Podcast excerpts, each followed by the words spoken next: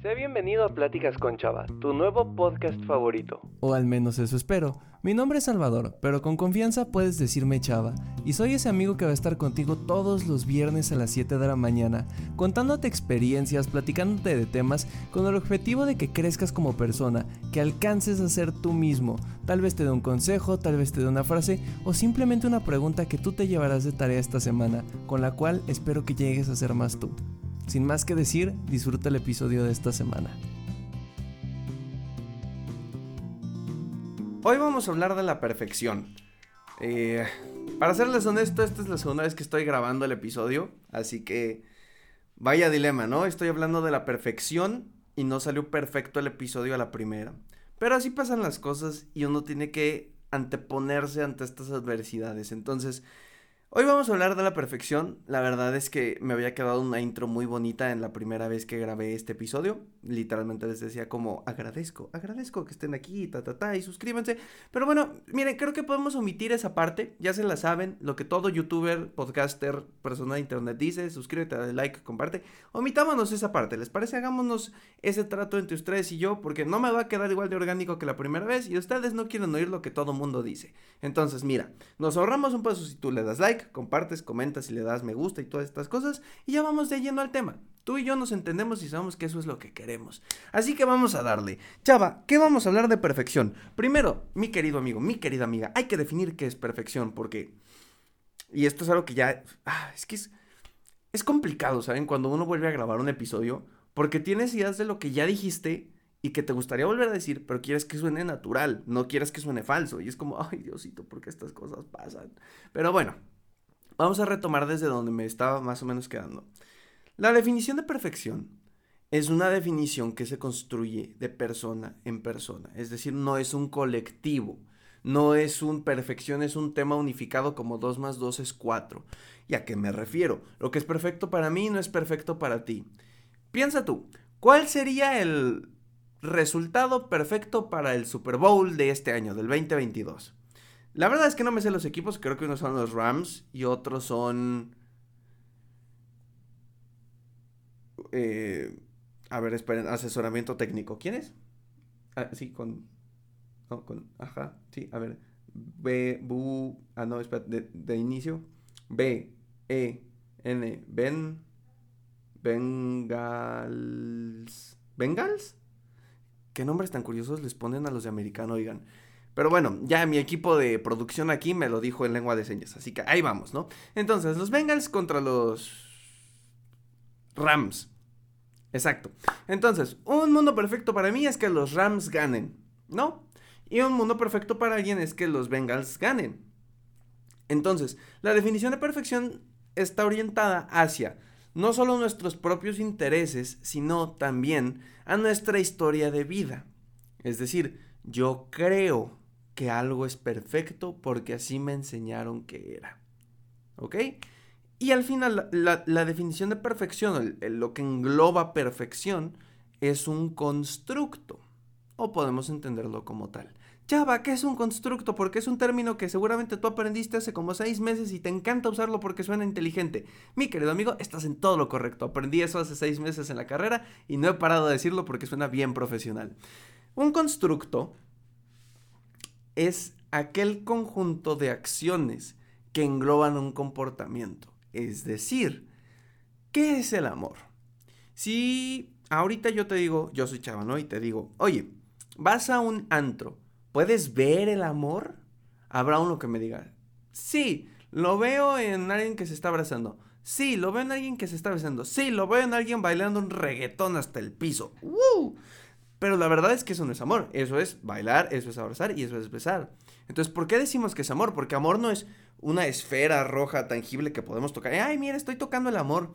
O no es un corazón gigante que, ay, mira, estoy así haciéndole un masaje al amor. No, el amor no es un objeto, es ese conjunto de acciones que se engloban y definen como un comportamiento. Es decir, yo no veo una cosa llamada amor, pero veo besos, abrazos y no balazos y entonces digo, ah, esto es amor. Yo veo que dos personas se aman porque se están besando. Yo veo que dos personas se aman porque se están abrazando. Yo entiendo que yo amo a mi pareja no porque tengamos algo en medio de nosotros que diga amor, sino porque siento maripositas en el estómago. Entonces, es lo mismo con la perfección. Lo que es perfecto para mí no es perfecto para ti, ni para nadie, ni para nada. ¿Ok? Partiendo de esta idea, chava, ¿qué es perfecto para ti? Esa es una pregunta curiosa, ¿no? Porque todo este episodio sale de mis tendencias como ser humano. Yo no les puedo hablar de la experiencia de alguien más porque no conozco cómo ver la vida con otros ojos. Entonces, para mí la perfección siempre ha sido un tema estético y de compromiso. Es decir, para mí perfecto es que mi examen tenga un 10 o un 9, pero no un 9.5 porque para mí el punto 5 es como como que sale sobrando, no sé, es algo raro que tengo en mi cabeza. Para mí perfección es que todas las cosas en mi escritorio estén bien alineadas, así de que no se mueva un pelo. Para mí perfección es sentirme conforme con el resultado que acabo de obtener. Ahora, sí, todo es muy bonito, ¿no? Uno piensa como, wow, es que esa persona trata de, o es muy perfeccionista, a veces en la escuela lo decimos, ¿no? Es que tal persona es bien perfeccionista y por eso los trabajos le quedan increíble, así como italiano, como grandísimo. Pero, pero, lo que nadie te dice de tener estos rasgos y estas tendencias perfeccionistas es que generan un estrés y una ansiedad durísima. Durísima, durísima, durísima como no te imaginas. Porque cuando las cosas no salen como tú quieres o como tú esperas, es una frustración que es muy difícil de compartir. O sea, realmente la persona que tiene tendencias al perfeccionismo, a hacer, tratar de hacer las cosas, y aquí entre comillas lo vuelvo a decir, perfectas, acuérdense que el perfecto es entre comillas porque pues, no, no, existe algo perfecto. Eh, la persona que trata de hacer las cosas perfectas, cuando no salen, siente frustración. Y no es una frustración normal de, ay, se me cayó mi lado, es una frustración compulsiva a veces de, es que tiene que ser así o me causa malestar. Y en la vida eso trae muchos problemas. Y créanme, se los juro que lo hablo por la experiencia. No saben la cantidad de veces que me ha tocado un trabajo en equipo que por mis rasgos de perfeccionismo choque con muchas personas o no hagamos las cosas bien o truene por acá o truene por allá y se vaya un despapaya, una barbaridad espantosa. Pues la gente no, no, no, no dimensionamos y creemos que la perfección es algo que se tiene que alcanzar. ¿Eh? No, no, ¿no les ha pasado alguna vez que escuchan o que ustedes son esta persona que dice, me gustaría ser perfecto? ¿Me gustaría ser perfecta? ¿Qué es perfecto? Hay una canción de Jesse Joy. Ya saben que aquí yo les suelto referencias musicales de todas las épocas, ¿no? Hay una canción de Jesse Joy que se llama Perfecta, que básicamente fue diseñada para aquellas personas que se acomplejan de su peso, de su imagen. De hecho, hay una parte de la canción que me encanta que dice, vales lo que pesas en oro, tu alma es un bendito tesoro. Cierra los ojos y ve tu belleza interior. Ay, es que no sé si les pasa que cuando quieren mencionar la canción tienen que cantar el tonito en la cabeza para saber qué sigue. Ay, no me no, no, no los ojos y ve tu belleza interior. No tengas miedo de ser el tesoro que escondes hoy. Oh, oh, perfecta te hizo Dios. Ok, entonces, la definición de perfecto es algo que nosotros creemos que hay que alcanzar, ¿no? Es como yo tengo que ser perfecto en esto y tú tienes que ser perfecto en esto y tenemos que ser perfectos. Les voy a contar algo muy curioso había una serie que yo veía un poquito más chiquito, o sea, no mucho. Tampoco crean aquí que les voy a decir de que cuando era niño, pero pues hace unos 5 años a lo mejor, que se llamaba Scorpion. Es una serie de estas tipo policíaca, pero trataba la vida de una persona que tiene un IQ de... Mm, o un 6, bueno, un coeficiente intelectual más alto que el de Albert Einstein, ¿no? Entonces, eh, lo que, lo que narra esto es como cómo usa ese intelecto para sobrellevar las adversidades como bombas nucleares y cosas muy Hollywood. Pero el punto es que hay una frase, hay una frase que a día de hoy sigue siendo mi frase favorita y que jamás voy a olvidar y es que la perfección está compuesta de los pequeños errores porque es lo que la hace humana. ¿Ok? Quiero que nos grabemos esto en la cabeza tú y yo juntos. La perfección está compuesta de los pequeños errores. porque es lo que la hace humana. ¿Ok? Las cosas no siempre pueden salir perfectas. Y mira que este episodio es la prueba viviente. Siento que me había quedado un episodio chulísimo, precioso, increíble, bonito. Con la intro hablándoles de un viaje a Mérida y cómo hablan los yucatecos. Y siento que me había quedado muy padre. Y ahora creo que el desenlace de eso para que este episodio sea como está siendo en este momento, ayuda a que tal vez sea más yo. Y a que tal vez sea más perfecto, entre comillas, a los afines que yo estoy buscando.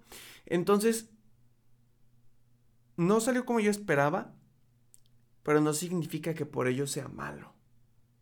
Y creo que ese es el punto. No juzgo, y espero que alguien ahí en casita tampoco lo haga. No hay que juzgar a las personas que tienen tendencia al perfeccionismo. Hay cosas que ya se salen de control, como es lo obsesivo compulsivo trastorno obsesivo compulsivo o los famosos TOC. Hay gente que dice soy TOC y ni sabe qué significa. Pero TOC es trastorno obsesivo compulsivo. Y aquí les voy a dar una cosa muy curiosa y es que muchas veces, no en todos los casos, por favor, háganme warning, advertencia psicológica. No en todos los casos. Acuérdense que en psicología depende. Es nuestra frase favorita y siempre lo sé. Depende. ¿Ok? Nadie se me vaya aquí a querer terapiar. Pero en algunos casos, el TOC o el trastorno obsesivo compulsivo, los rasgos obsesivos compulsivos, se desarrollan después de que una persona se equivocó. ¿Qué crees? Me equivoqué de chiquito con esto. Me equivoqué hace un año con esto. Y para no volver a equivocarme, soy tan obsesivo que quiero que todo salga perfecto. Hay más cosas que desencadenan el TOC, ¿no? Algunos dicen que es porque hay un pensamiento en la cabeza que no te deja existir y no sé qué, y prefieres distraerte con cosas materiales antes que estar solo con ese pensamiento. No es una clase de psicología y no te quiero dar aquí cosas para que tú te trates de autoanalizar, ¿ok? A terapia todo mundo, eso es importante. Pero lo que quiero dejar con esto es, todos somos como somos por razones en específico. Y yo no sé lo que tú estás cargando en tu vida y tu estado de vida y tu pasado. Tú no sabes lo que a mí me pasó y tú no sabes lo que a Juanito le pasó y yo no sé lo que a Chuchita le pasó. Entonces, este es el mensaje con el que quiero cerrar. Para las personas que se sienten TOC, o obsesivos, o compulsivos, o perfeccionistas,